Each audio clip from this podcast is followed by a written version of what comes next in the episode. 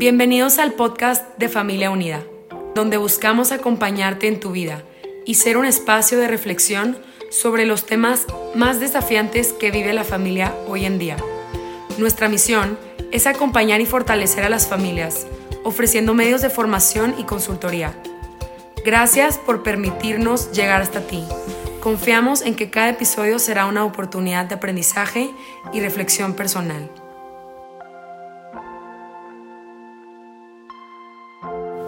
Hola, un gusto saludarles. Bienvenidos nuevamente a este podcast de Acompañándote en tu vida. Les habla el Padre Mario Elose Guidomene, Legionario de Cristo. Soy el creador del programa Choices, que es un taller para aprender a tomar decisiones a nivel personal. El título de este segundo episodio es Vivir es tomar decisiones y asumir las consecuencias.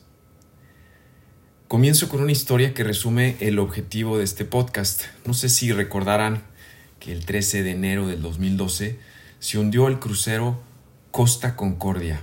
No sé si recuerdan la noticia. Este accidente fue eh, frente a Roma, en la isla de Giglio, ¿no? Y fue pues el naufragio de mayor tonelaje en la historia, ¿no? ¿Cuáles fueron las consecuencias? Pues lamentablemente hubieron, hubo, perdón, 32 muertes y la pérdida fue de 600 millones de euros. ¿Y cuál fue la causa de este naufragio? De este naufragio? El capitán pues ya tenía muchísimos años haciendo esta ruta y la isla es hermosísima, pero la, la ruta obligada del barco pues no, no dejaba ver la mejor cara de la isla, ¿no? Por tanto, pues quiso mostrar una vista diferente pues a toda la tripulación del barco, ¿no? ¿Cuál fue la consecuencia?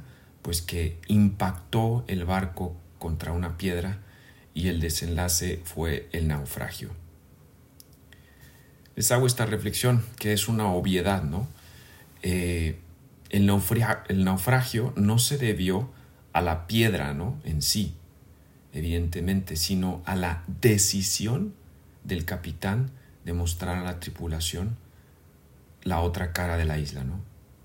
¿Por qué les comparto este ejemplo? Pues un poco extremo. Porque al tomar decisiones, normalmente fijamos la atención en la decisión y no en la consecuencia.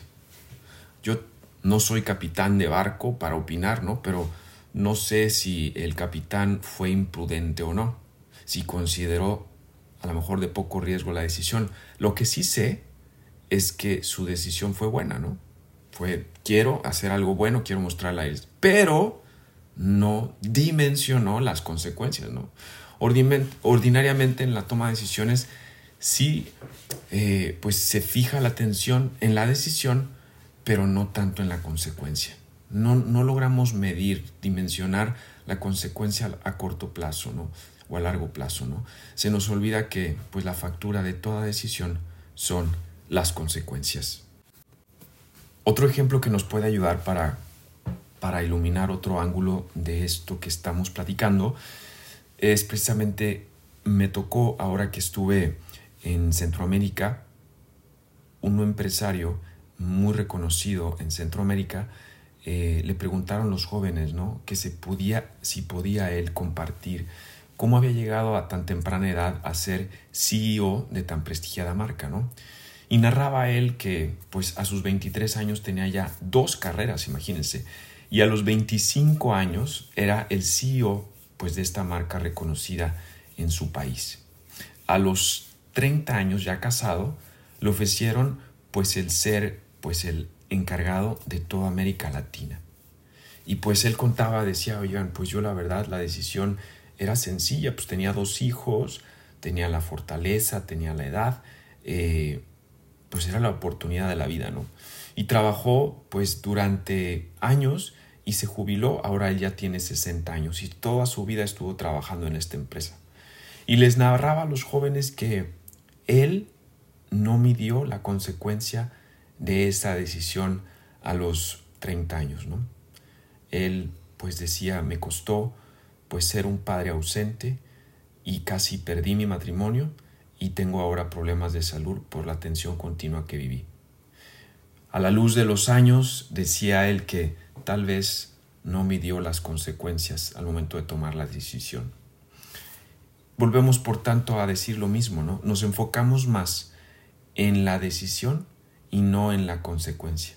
No logramos medir el impacto o la trascendencia, sobre todo a largo plazo.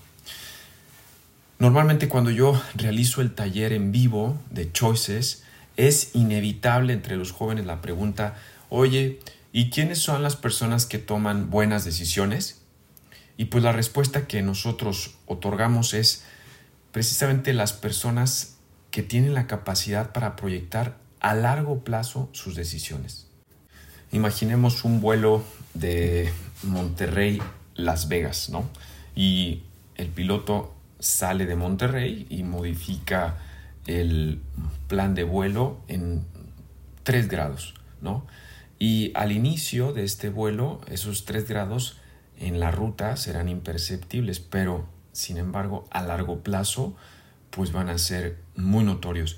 Si el avión quería llegar a Las Vegas con una mínima decisión que se tomó al inicio, pues eh, va a tener una repercusión al final gravísima porque pues a lo mejor termina en Washington, ¿no? O sea, a corto plazo es casi imperceptible las consecuencias, a largo plazo es donde se aprecian más las consecuencias.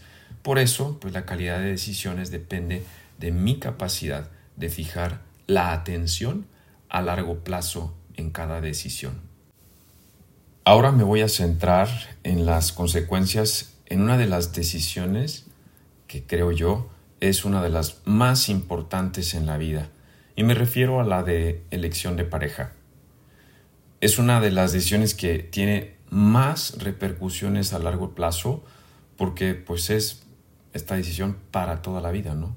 Será la persona con la que compartas toda una vida.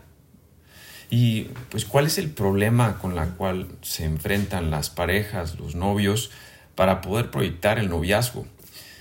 El primer problema que se detecta es que el tiempo para conocerse o proyectar el cómo o será ella o él, pues es relativamente corto, pues porque hay pocos novios que pues se, casan a un año después de casado, de, conocerse, ¿no? Como novios.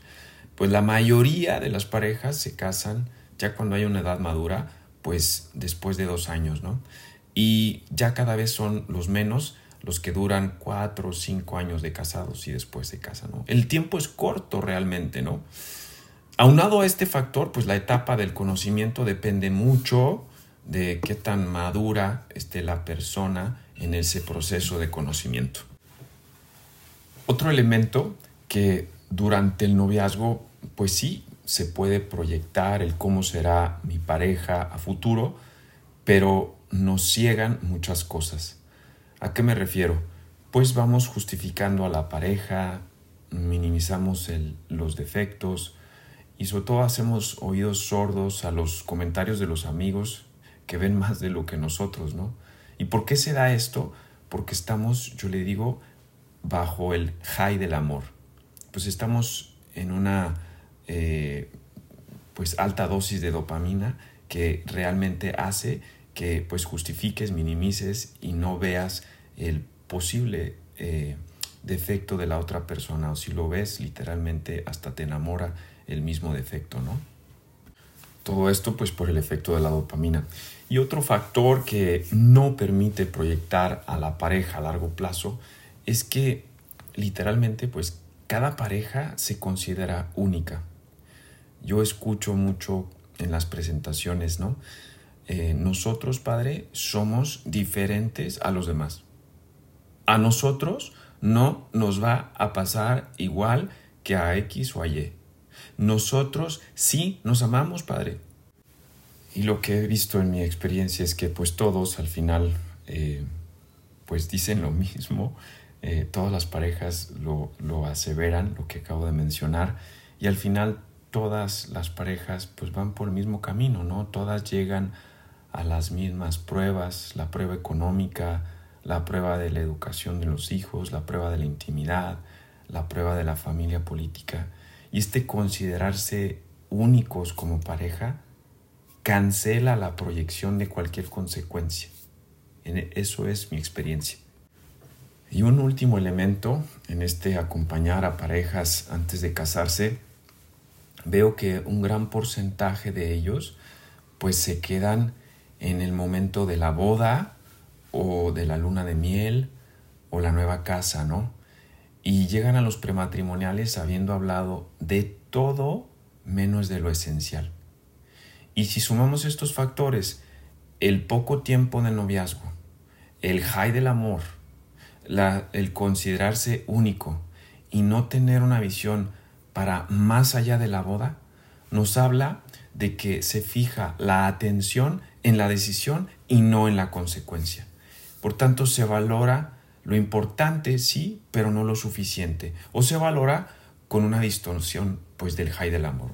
Y por eso queremos entregarles una herramienta que ayude a poder proyectar a largo plazo la decisión más importante de la vida, la más importante de la vida, ¿no?